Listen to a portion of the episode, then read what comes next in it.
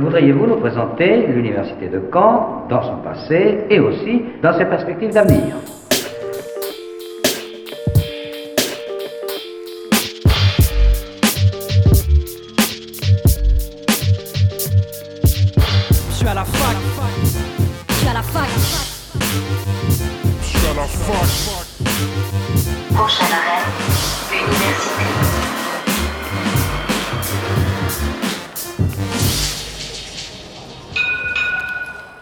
Bonjour à toutes et à tous, bienvenue dans Fact News sur Radio Phoenix, votre émission hebdomadaire d'actualité étudiante.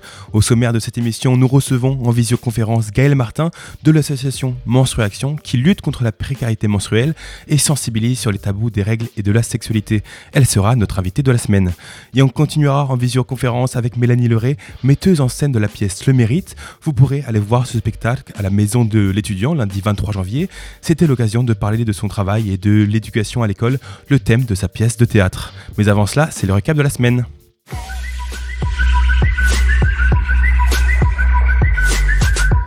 C'est le début de la contestation, le début de la mobilisation contre la réforme des retraites. Dans tous les secteurs, les syndicats ont appelé à manifester aujourd'hui contre le recul de l'âge de départ à la retraite et les syndicats étudiants n'ont pas manqué le rendez-vous.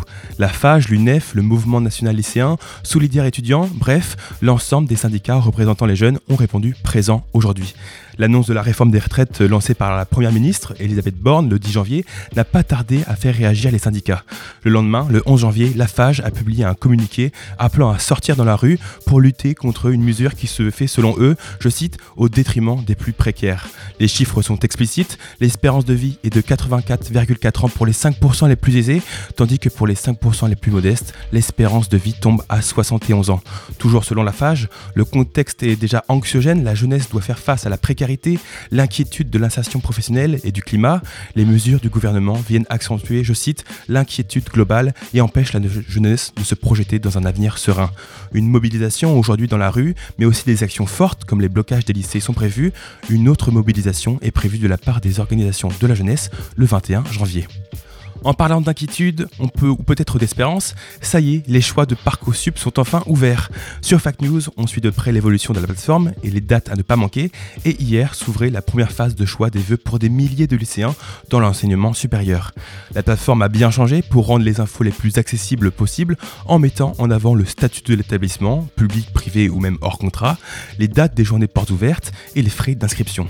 Une rubrique sera consacrée aux critères d'analyse des candidatures et des chiffres des inscriptions des années précédentes seront mis en avant. Enfin, quelques spécificités ont été ajoutées pour des filières en particulier comme l'IFSI, l'Institut de formation en soins infirmiers. Au final, 21 000 formations sont disponibles sur la plateforme. Les élèves ont jusqu'au 9 mars inclus pour faire un total de 10 vœux et jusqu'au 6 avril pour compléter les dossiers de candidature. Réponse des vœux le 1er juin 2023. Autre plateforme pour les études, celle des masters.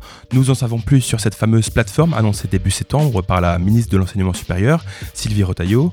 Mon master, c'est le nom du site du gouvernement qui permettra aux étudiants en troisième année de licence de faire un dossier unique pour postuler à différentes formations. Fini la course de création de dossiers avec différentes modalités selon les établissements et les dizaines de lettres de motivation. Ce sera maintenant un seul dossier dont on ne connaît pas encore le contenu. La plateforme monmaster.gouv.fr ouvrira le 1er février 2023 et les étudiants pourront commencer à explorer l'offre de formation. Le 22 mars, c'est le début des candidatures que les établissements examineront dès le 24 avril. enfin, fin juin, les étudiants auront des réponses et pourront accepter ou non. Petite nuance pour les dossiers, selon les formations, quelques questions annexes pourront être posées aux candidats sur leur motivation et sur leur parcours. Ils pourront faire 15 demandes dans différents masters classiques et 15 autres demandes dans des alternances sans hiérarchisation. Rendez-vous donc le 1er février pour explorer cette nouvelle plateforme. Dernière info prévention pour les cyclistes de l'université, les vols de vélos ont sensiblement augmenté ces derniers mois et des consignes ont été diffusées sur les différents campus. On vous fait un petit rappel. Selon l'université de Caen, la solution la plus évidente mais la plus efficace est d'investir dans un bon antivol solide. Beaucoup d'antivols sont fragiles et donc faciles à couper. Faites attention à bien attacher votre vélo avec la, la roue et le cadre pour ne pas laisser un voleur séparer les deux et vous retrouver avec une seule roue.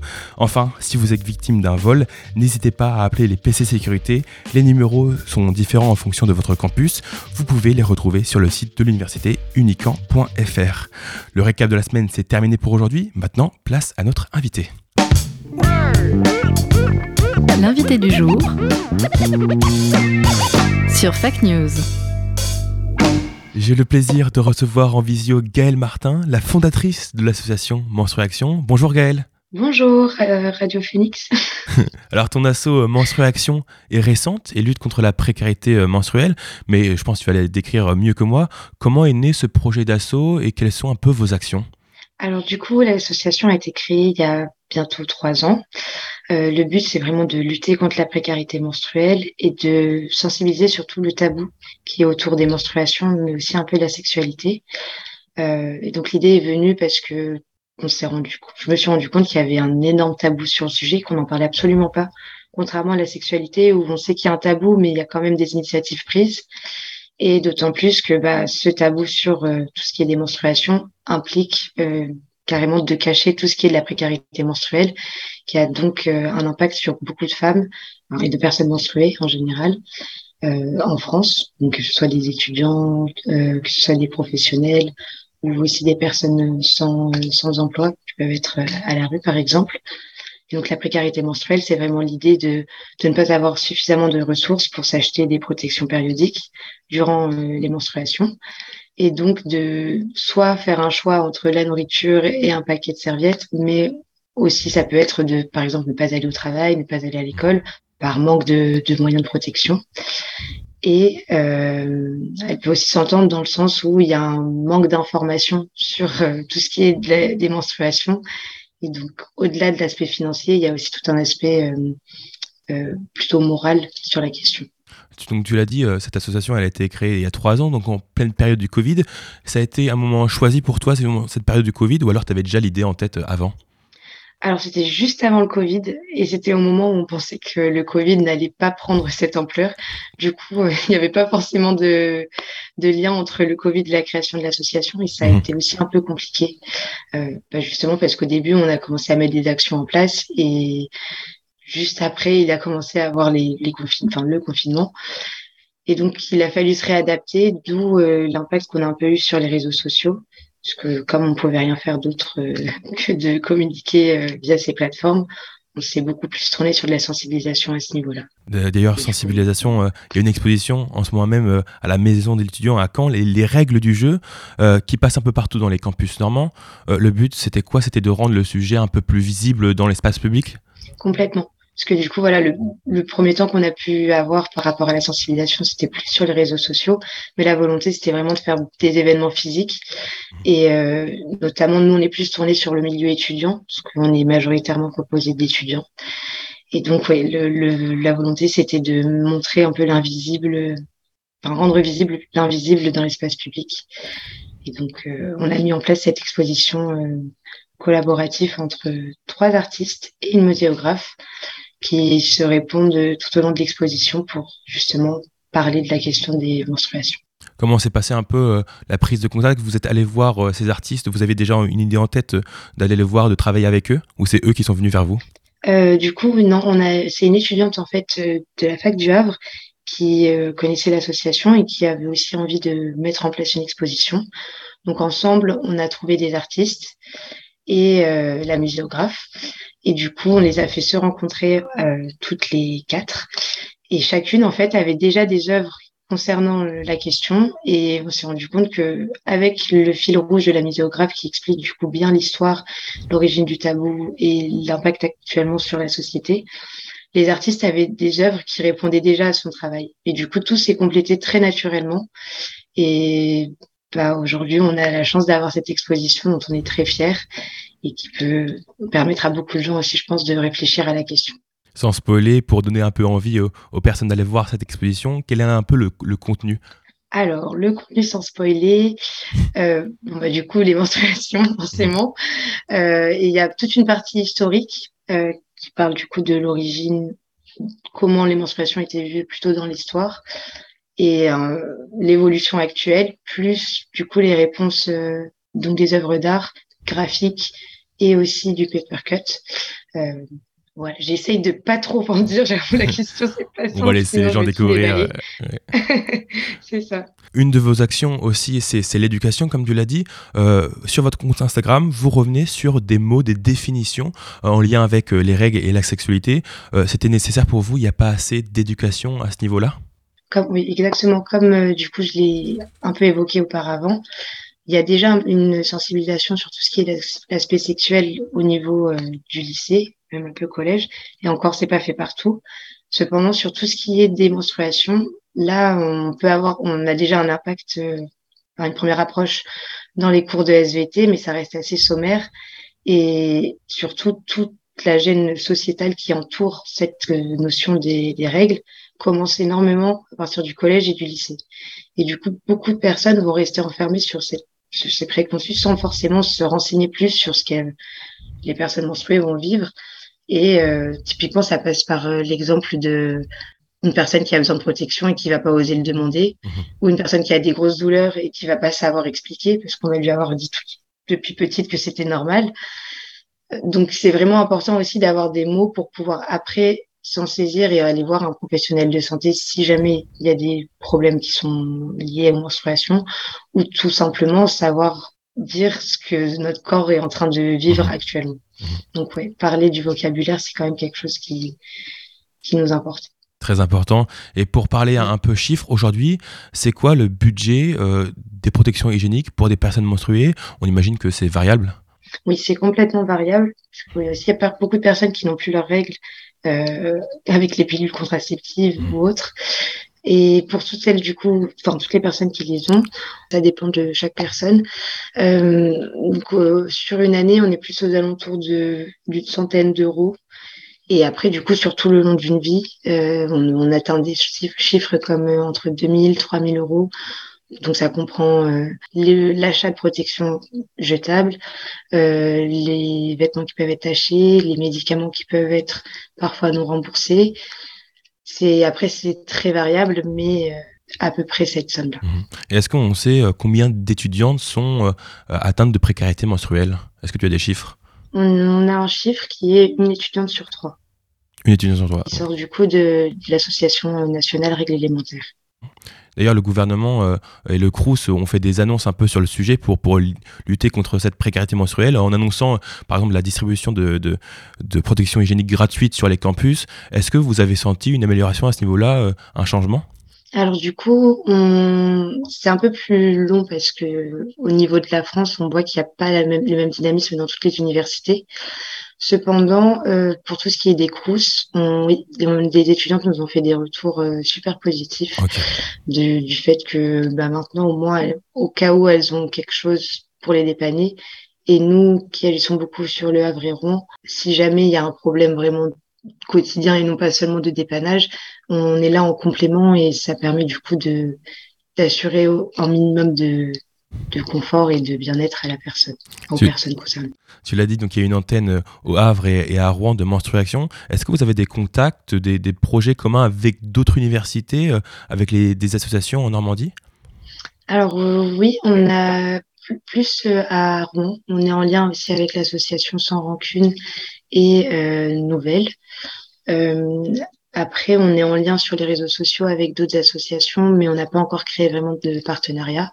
Et au Havre, après, il y a la fédération étudiante, Euh, même à Rouen aussi, on a la fédération étudiante. Justement, pour parler un peu du futur, euh, ce- ces partenariats, est-ce qu'il y a des projets un peu en cours que vous allez mettre en place? Alors là, pour le moment, euh, on n'a pas trop le droit d'en parler, mais sur Rouen, il y a un gros projet qui est censé arriver avec les associations que j'ai évoquées. Ok, alors on restera, on restera au courant. Pour rester au courant, justement, vos réseaux sociaux, pour vous suivre et tous vos événements? Alors, les réseaux sociaux, c'est Menstruaction euh, tiré du bas sur euh, Instagram et euh, sur euh, Facebook, c'est Menstruaction LH Rouen. Voilà, on vous invite à suivre tout ça de plus près. ouais, bah, tout ça de plus près. En plus, donc il y a toutes les définitions. On en a parlé, les définitions des, des menstruations et de, et de tous ces, ces termes qui sont parfois pas bien, pas bien connus. Merci beaucoup, Gaël Martin, d'avoir répondu à nos questions. Donc je le rappelle pour ceux qui nous écoutent que l'exposition Les règles du jeu est actuellement exposée à la maison de l'étudiant à Caen. N'hésitez pas à aller regarder ça. Merci Gaël, bonne continuation et puis euh, pour votre assaut et à bientôt. Merci beaucoup. Merci à vous. Merci pour votre temps. À bientôt. À bientôt. Avant de continuer, je vous propose de faire une petite pause musicale. On écoute ensemble Bibio et son titre Fools sur de Phoenix.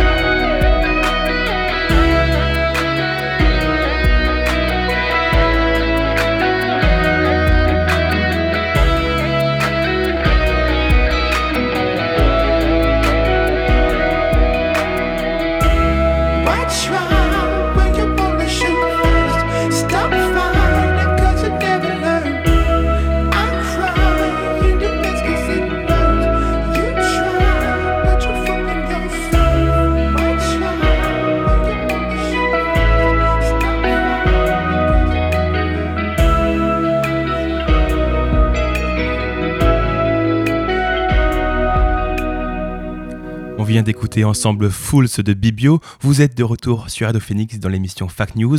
On enchaîne sur un thème différent, le théâtre. J'ai eu l'occasion hier de discuter avec Mélanie Leray, scénariste de la pièce de théâtre Le Mérite. On a pu échanger sur ses travaux et l'éducation des jeunes étudiants. La plus moderne des universités d'Europe. Et nous recevons au micro de Radio Phoenix Mélanie Leray, scénariste, metteuse en scène de la pièce Le Mérite qui sera jouée à la maison de l'étudiant lundi soir. Bonjour la Mélanie. Bonjour. Alors pour entrer dans, le vif du sujet, ce spectacle Le Mérite met en scène une discussion entre un jeune de 5e et, et sa professeure de mathématiques. D'abord, comment est née l'idée de cette pièce? Alors l'idée de cette pièce, c'est, elle a germé en fait pendant le confinement, quand euh, tout d'un coup, euh, les seuls endroits où euh, le théâtre était encore possible, c'était ce qu'on avait appelé les endroits, je ne sais plus, tout d'un coup, là j'ai un trou de mémoire, les, les endroits... Essentiels Essentiel, voilà, merci. Et, du coup, je me suis dit, oulala, mais si on peut plus jouer dans les théâtres, bon, il y a eu ça, donc je me suis dit, ah, et j'ai jamais fait ça, et si je réfléchissais à, à faire un spectacle, euh, comme on dit, à installer partout, euh, hors les murs, hein, hors les murs, euh, hors le théâtre. Voilà, il y avait ça d'une part, et d'autre part, souvent je, pensais, ou des fois là, à, l'histoire de mon père, en fait, qui, qui, qui, est vraiment pour le coup issu de, de ce qu'on appelle une ascension sociale, en fait, qui est issu d'un milieu plutôt, on va dire, défavorisé, qui était issu, voilà, et comment c'est un jour son professeur c'était, je ne sais pas en quelle classe il était, qui est venu voir ma grand-mère et qui a dit mais il faut qu'il fasse des études, vous pouvez pas ne pas le, voilà, il est brillant et voilà, et il a fait des études et, il a eu euh, cette ascension sociale grâce donc à l'école publique et grâce euh, à l'école. Et donc je me disais tiens aujourd'hui qu'est-ce qu'il en est de avec tout ce qu'on entend sur l'école de négatif, de voilà l'école publique, de voilà j'avais envie de réinterroger ça, mais à travers la fiction pas, euh, pas parce que j'aurais pu faire euh, du théâtre documentaire comme ça se pratique beaucoup, enfin comme ça se fait beaucoup hein, aujourd'hui. Hein.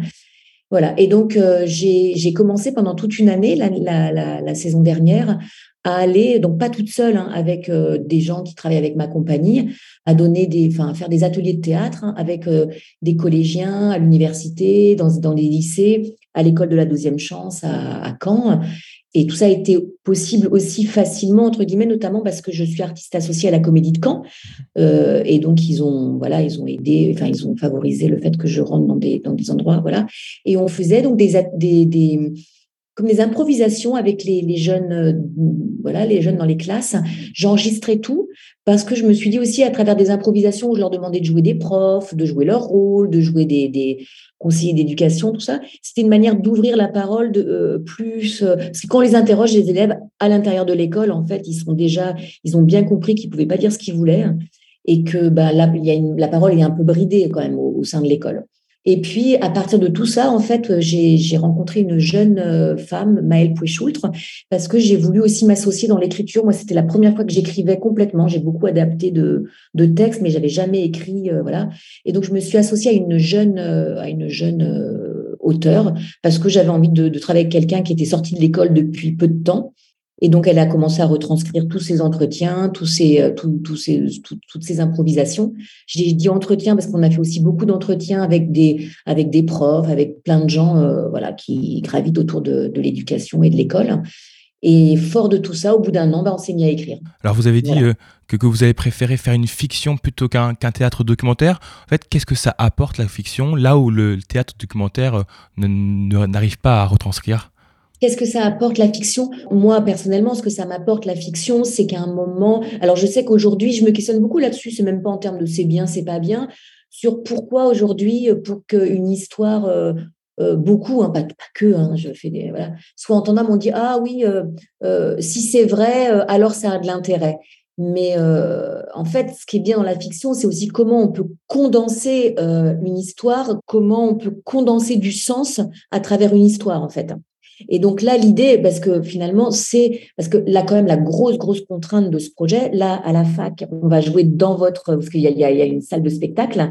Moi, au départ, je voulais pas, je voulais plus jouer dans une dans une salle de classe ou une salle de réunion, ou voilà, parce que le projet, en fait, il, est et pour un théâtre. Là, on a joué au théâtre des cordes à Caen, et ce qu'on appelle à installer partout. Donc, on va jouer dans des écoles, notamment là, on a fait le festival Libre Cours à Nantes, qui est organisé par le, théâtre du Grand T. Et ce projet, quand même, au départ, il a été pensé pour être installé partout, donc aller dans les écoles. Donc, quand même, la grosse, grosse contrainte qu'on a eue dans l'écriture, c'est que comment s'adresser dans l'école, donc on s'adresse aux élèves, mais aussi aux professeurs, comment demander euh, à l'école d'acheter, de présenter ce spectacle en, euh, on peut pas non plus, on, est redevable d'une certaine. Euh, je peux pas critiquer l'école et désinguer l'école publique en demandant à l'école publique d'acheter un spectacle. Mmh donc, euh, et ce qui est rigolo aujourd'hui, c'est que donc là, moi j'ai écrit une pièce avec Maël, un très simple. En fait, c'est on voit ce jeune garçon, donc il, il démarre en quatrième, hein, il a 13 ans, avec sa et c'est son, son lien avec sa prof de maths. Donc il y a une première scène, il a 13 ans, il est en quatrième. Une deuxième scène, il, va euh, prendre les options, il est en première, en début de première. Et la dernière scène, il est, euh, il sort d'une école en fait. Hmm. Je, ne spoile pas d'une grande école. Et après, on laisse la professeure et il y a encore une scène, voilà. Mais bon, là justement, c'est marrant parce que, que, vous me posez toutes ces questions parce que je me demande jusqu'où, comment ouvrir un peu plus, puisque finalement c'est une progresse. Hein. N'y a pas, moi j'aime bien continuer à, à, construire les spectacles alors qu'on joue déjà. C'est l'avantage du par rapport au cinéma, c'est pas monté, donc on peut toujours rajouter un monologue, rajouter une scène, d'autant plus quand on écrit. Et donc là, on réfléchit euh, avec l'actrice notamment à rajouter peut-être un petit monologue justement pour ouvrir vers un parcours un peu moins, parce que finalement, Bachir, donc le, jeune garçon, mhm. même s'il y a des moments c'est difficile, il a un parcours euh, assez euh, flamboyant quelque part. L'école l'aide à, grâce à l'école, il va justement. Comme vous l'avez dit, à l'association sociale à, s'épanouir. Ouais. Voilà, je me suis beaucoup inspirée. Bon, c'est différent de l'histoire de mon père, et du coup, il y a, il y a ça euh, très fantasmé parce que je la connais pas vraiment. Hein. Mon père, il est, il est décédé. C'est voilà, moi j'aime bien avoir un peu de. Bah, et après, j'ai même pas envie de poser trop de questions. Je préfère travailler sur l'imaginaire et mon fantasme. Mmh. Et puis aussi tout le réel que j'ai rencontré. Il est très différent maintenant le réel, euh, voilà, de ce que j'ai parce que cette pièce, elle a vraiment été, euh, elle est vraiment nourrie de tous ces entretiens et tous ces ateliers, comme je disais, puis toutes les lectures qu'on avec Maëlle. Parlons-en de, de, ce réel que vous avez, que vous avez rencontré. Qu'est-ce qu'il en est ressorti concrètement des interviews, des improvisations que vous avez eues avec les jeunes? Est-ce que vous avez appris des choses que vous ne saviez pas? Bah, Peut-être ce que j'ai appris, ce qui, là, comme ça, ce qui me vient maintenant, ça fait un petit peu de temps, mais ce qui me vient, c'est leur, de, leur besoin, leur demande toujours d'autorité. Mmh Quand ils prenaient le rôle des, euh, des, des, proviseurs, des, des, des, profs, des machins, qui ressortait beaucoup, c'est euh, beaucoup d'autorité quand ils jouaient les. Alors, on a été dans des, dans des reps, hein, dans des, dans des, dans des endroits où, il où c'est un peu plus euh, difficile, la discipline, voilà. Et toujours, ils étaient extrêmement autoritaires et ils étaient en demande de clarté, d'autorité et vraiment de. Et c'est marrant parce que ça renvoie au fait d'être parent aussi, comment, il y a un moment, dès qu'on est un petit peu dès qu'on n'est pas clair, dès qu'on dès qu'on commence à négocier, ça marche plus. Et eux, ils, le savent très bien, les jeunes, en fait. Et, c'était même un peu effrayant, d'ailleurs, l'autorité qui demandait. Hmm. Dans le jeu, et à la fois quand on se retrouvait dans la réalité avec leurs profs, euh, à nouveau complètement euh, euh, assez difficile à canaliser. Ces improvisations, en fait, elles leur, permettaient, elles leur permettaient vraiment de se réapproprier un peu d'autorité. Bah, en tout cas, ils étaient toujours très autoritaires dans, les, dans, les, dans la manière d'interpréter les, les, les, profs ou les directeurs. Euh, voilà. Et après, euh, bah après c'est drôle. En fait, ils sont en demande d'autorité et de. Ouais, une certaine demande d'autorité. Ouais, D'indépendance. De... Il y a pas ça qui m'a marqué. Mais ça, ça m'a quand même un peu. Euh, ouais, ça m'a toujours un peu marqué. Un peu marqué ouais. Mmh. En tout cas, vous les avez sentis réceptifs votre travail. Ils étaient vraiment intéressés par ce que, par ce que vous faisiez? Oui, après, euh, c'est toujours difficile. Bah, autant à l'université, le travail qu'on a fait à l'université de Nantes, c'était euh, avec des enseignants-chercheurs et puis des, et des étudiants qu'on avait mélangés. Il n'y avait pas beaucoup de monde parce que c'était juste euh, la rentrée, la 2021. Donc, euh, on était en retour de Covid, donc euh, personne n'osait. Mais là, c'était vraiment riche parce qu'on a fait plein d'entretiens, on pouvait discuter. Voilà. Avec les élèves, ils ont deux heures de cours. C'est la professeure de français et ils ont que deux heures. Donc, on les sort de leur réalité. On fait ça au lycée. Enfin, là, c'était au collège pour le coup. En lycée, c'est pas moi. Euh, c'était une, une, femme avec qui je travaille qui a fait les enregistrements, tout ça. Mais moi, je n'ai pas intervenu en lycée. Et c'est difficile de canaliser des élèves quand on a juste deux heures, mmh une fois par semaine. Enfin, c'était même pas une fois par semaine, c'était tous les 15 jours pendant un trimestre, en gros. Et pour revenir un peu euh, plus en détail sur, sur votre spectacle, donc c'est une discussion entre deux, deux, personnes, donc un élève de 13 ans et sa professeure de maths, sans spoiler un peu le, votre, votre, pièce, quels sont un peu les thèmes que cette discussion aborde?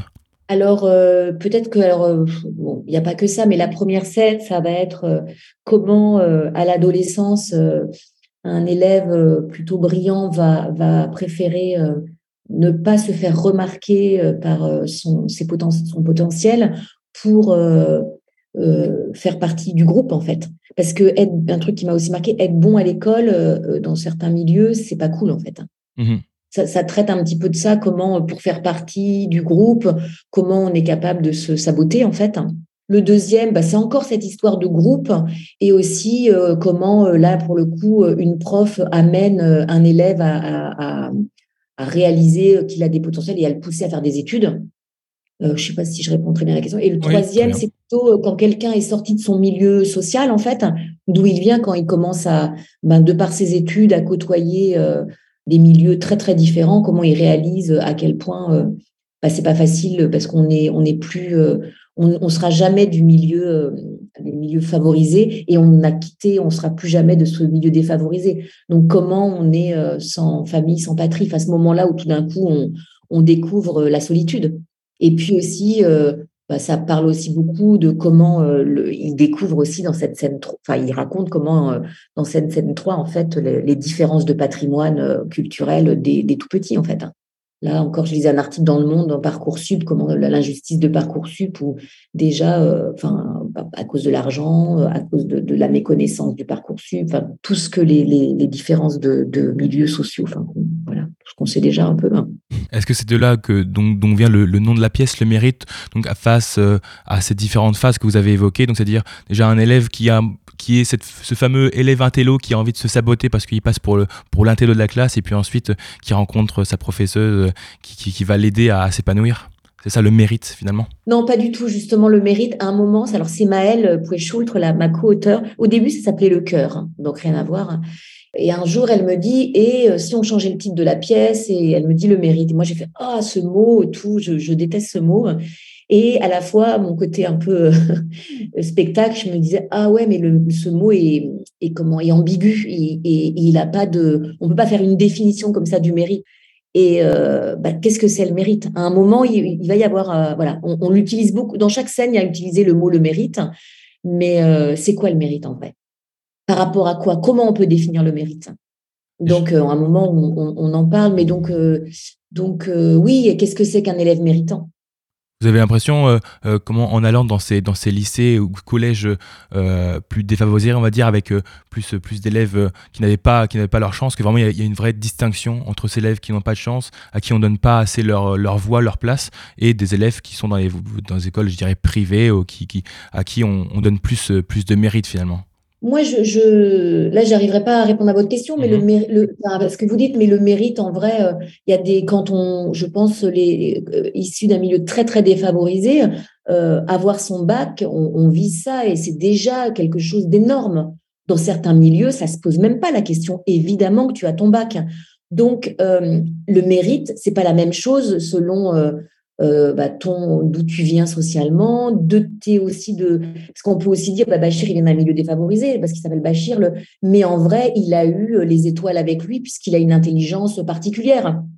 Donc ça, d'où comment définir le mérite? D'où on vient socialement, l'argent, qu'est-ce que c'est? Le, enfin il y a tellement de choses qui rentrent en compte euh, il y a quelqu'un, on va dire, bah, c'était méritant, mais c'est quelqu'un qui n'aura peut-être même pas son bac, mais qui a beaucoup travaillé en fonction de. Il avait eu tellement peu et intellectuellement et on a que peut-être on peut être très méritant en ayant très, en, obtenant très peu. Vous voyez ce que je veux dire? Mmh. C'est quoi le mérite? Quelque part, je trouve que c'est pas non plus si négatif parce que c'est la c'est la dernière. Euh, on, est tout le monde est méritant, mmh. mais euh, en fonction de, d'une base de données de départ en fait. Ouais, ça. Tout être méritant. Et avant de continuer cette émission, faisons une petite pause musicale. On écoute Thomas Tempest, Nothing to Prove, sur Radio Phoenix.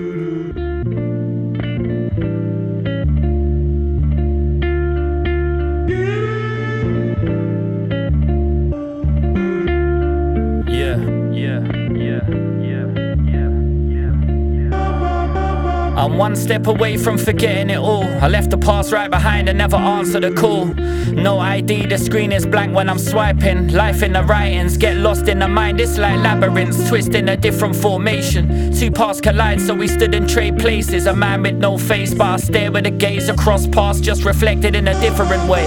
It's strange when I wander off the beaten track. I guess deep down I knew I had to be on tracks and grab the pen and the pad and let the music talk.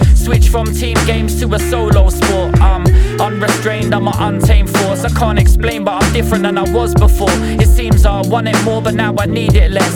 Crack the code to creation, be free of stress. I've got three lights driving the heart in my chest. I put a diamond on the fourth, that's my wife to the end. I feel so content and even more inspired. It's just not the hard times that'll fuel this fire. I was reborn, no messiah of God. I've got followers waiting on the words that I drop and stop spitting when it's less fun and never chase problems. Never say never, why whittle down the options. Answer the call of the tempest, the force of the storm. I can't lie, got me tempted. The beat took over, the thoughts chose the context. Calm when I wrote, chose life as the concept. Spitting complex, I usually do, but can't put me in a box, boy, I'm not that dude. There's switch game tight when it's overly smooth. It's just me being me, there ain't nothing to prove. I ride with the statement that life's what you make it. Try stride with a purpose, never circle in paces. Impatient, aim to get shit done. Yeah, success is in the genes like I'm 501. Some under the thumb from the ball and chain. My team's strong, been equal since we shared my name. Why try chasing fame? There's no money to make. Too rich, my fam squeezed like I'm bound by chains. It's still strange, see priorities shift. I guess I turned life around, it's no longer the bitch I thought it was once. Faced all the demons and the monsters. Riding with a clarity like anything is possible. Upbeat speaking like gospels preach. I keep the head held high, some stare at their feet. Take defeat as a lessons in truth. I'm not special, just riding out time like my life was a sentence. Answer the call of the tempest, the force of the storm. I can't lie, got me tempted. The beat took over, the thoughts chose the context. Calm when I wrote, chose life as the concept. Spitting complex, I usually do, but can't put me in a box, boy. I'm not that dude.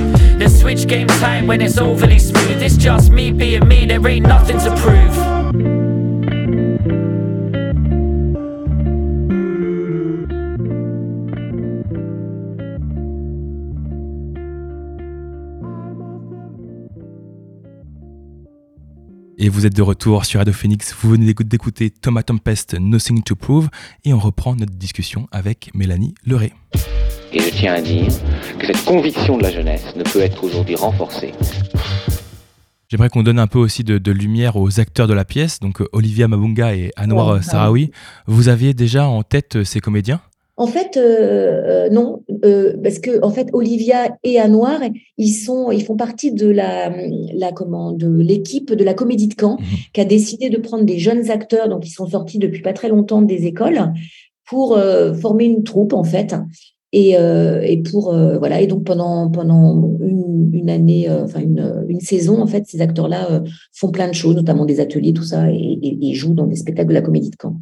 Et Martial Di Fonzo, le, le directeur du CDN, m'a proposé de participer aux auditions de ces jeunes-là en me disant, bah, comme ça, si tu trouves deux, deux jeunes qui, qui, qui te conviennent pour jouer dans le mérite, tu, voilà, ce sera une, autre manière, euh, en- entre autres, à nous de, de coproduire le spectacle. Et donc, euh, donc j'ai participé et c'est comme ça que j'ai rencontré euh, un noir, mais qui avait déjà joué dans Richard III avec lui et Olivia comme ça. Et d'ailleurs, euh, au départ, j'avais pas pensé que hum, ce seraient deux acteurs euh, issus de la diversité, comme on dit. Euh, donc, et, et puis finalement, je trouvais ça vachement bien aussi parce qu'une autre chose, vous me parliez de l'école, qu'est-ce qui m'a vachement surpris? En tout cas, euh, moi, où j'ai fait beaucoup les ateliers, il y avait beaucoup d'enfants issus de la diversité et je voyais très peu, rarement, voire jamais des profs issus de la diversité. Il y en a évidemment, mais moi, j'en ai pas rencontré. Donc tout d'un coup, que la prof soit noire et lui euh, et lui arabe, j'aimais bien. Enfin voilà, euh, sans, enfin qu'il soit issu de la diversité, je trouvais ça bien. Euh, comment vous avez fait pour... Mais et aussi, Pardon. attends, parce que d'abord et d'abord pour leur talent. Parce que c'est vraiment deux acteurs formidables. Là, je... c'est toujours très touchy hein, de parler de la diversité, tout ça, mais, mais parce que bon voilà, mais et aussi parce qu'ils étaient super et, et en vrai, je me suis pas posé la question. Ça a été une évidence les deux acteurs en fait. Ça, ça prend combien de temps de, de travail justement, euh, toute, toute cette mise en scène, ces, travaux que vous avez fait euh, au préalable avec la rencontre des jeunes, et puis ensuite la, la mise en scène et la rencontre avec les artistes? Alors, en termes de temps, tout ça, ça a pris à peu près euh, euh, deux ans, mais on travaille pas dessus pendant deux ans. Ça, ça a couru sur deux ans. Mais en vrai, euh, là, on, con- on continue encore à modifier des petites choses dans la mise en scène parce que on a concrètement répété au plateau avec eux que trois semaines, ce qui est pas beaucoup, trois semaines. Ouais, Surtout quand c'est un texte qui était encore fragile, parce que moi, c'est la première fois que j'écrivais un texte et, et Maëlle aussi. J'avais pas euh, d'expérience en termes d'écriture. Et en vrai, quand un texte n'est pas complètement abouti ou quand il a des fragilités, bah, au plateau, on se dit, oh là là, ça marche pas. Donc euh, voilà, ça, ça demande. de- Alors que quand si on monte une pièce, je dis n'importe quoi, de Shakespeare ou de Coltès ou je sais pas quoi, qui a déjà fait ses preuves, bah, en vrai, on se pose pas la question de- des problématiques de texte, puisqu'il n'y en a pas normalement. Et justement, quand vous avez fait en trois semaines de, de travail pour pouvoir euh, bien transmettre à, à vos comédiens ce que vous voulez, euh, ce que vous voulez retranscrire dans votre spectacle? Alors pour le, pour le coup, eux, ils sont super. On a fait comme j'avais une, j'ai fait une résidence euh, d'écriture avec Maëlle encore à la Chartreuse. Ils sont venus euh, presque pas tout le temps, mais ils sont venus un bon moment. Donc on a fait beaucoup de lectures avec eux et on était très très d'accord sur l'endroit du travail en fait, hein, sur ce qu'on avait envie de défendre. Euh. Donc ils ont toujours été vachement euh, aidants et, accompagnants là-dessus. Mais pour eux, ce qui était difficile, c'est que des fois on coupait, on rajoutait. Donc fallait être réactif au niveau d'apprendre le texte et, euh, de rester confiant. en, le projet. Et là, ils, sont vraiment complètement avec le projet. Donc ça, c'est c'est déjà c'est énorme quand on a des comédiens avec le projet. Pour faire un peu de promo pour votre spectacle, où est-ce que vous allez passer? Est-ce que vous allez passer dans d'autres campus de Caen? Ou d'autres campus de Normandie, je veux dire? Alors, de, on va aller dans le campus, alors à Cherbourg, donc pas Caen, mais par contre, on va jouer à, au lycée Allendé, qui est à Hérouville-Saint-Clair. Euh, on va faire trois dates là-bas au lycée Allendé en février, euh, tout début février. Et euh, Cherbourg, le, comment, le, dans une école d'ingénieurs, je ne sais plus le nom, la honte. À Cherbourg, bah, c'est, on joue chez vous le 23 et à Cherbourg, c'est le 25. Donc on ira évidemment euh, voir ça de très près. Merci beaucoup, Mélanie Leray, d'avoir bah, merci à vous. Hein, répondu. Je vais faire quelques rappels quand même. Donc la pièce, elle aura lieu à la maison de l'étudiant au campus un lundi soir à 18h30. Donc c'est gratuit et les inscriptions sur, euh, sur le site de Nican. Et en plus, il y a des ateliers de pratique théâtrale euh, en lien avec le spectacle qui vous sont proposés. Donc le samedi 21 et le dimanche 22 janvier 2023 de 11h à 18h. Donc au 32 rue des Cordes. C'est un atelier qui est gratuit et qui est limité à 15 personnes. C'est réservé pour les étudiants. Donc les inscriptions se fait euh, aussi par euh, le site de l'université. Et en plus, l'atelier sera piloté par Olivia Mamunga, dont on a parlé, la comédienne dans le mérite, et euh, Clément Pasco, qui est un dramaturge du spectacle. Voilà, merci beaucoup. collaborateur artistique de plein de mes projets et qui est, un super chouette type. Et Olivia, ça, voilà. Donc on ira évidemment voir ça. Merci beaucoup Mélanie Neuret d'avoir répondu à nos questions et bonne journée à vous. Merci beaucoup. bonne journée à vous. Au revoir. Au revoir. Et je tiens à dire que cette conviction de la jeunesse ne peut être aujourd'hui renforcée. Fact News, c'est terminé pour aujourd'hui. Merci à Emmanuel, à la technique. On se retrouve la semaine prochaine pour un nouveau numéro.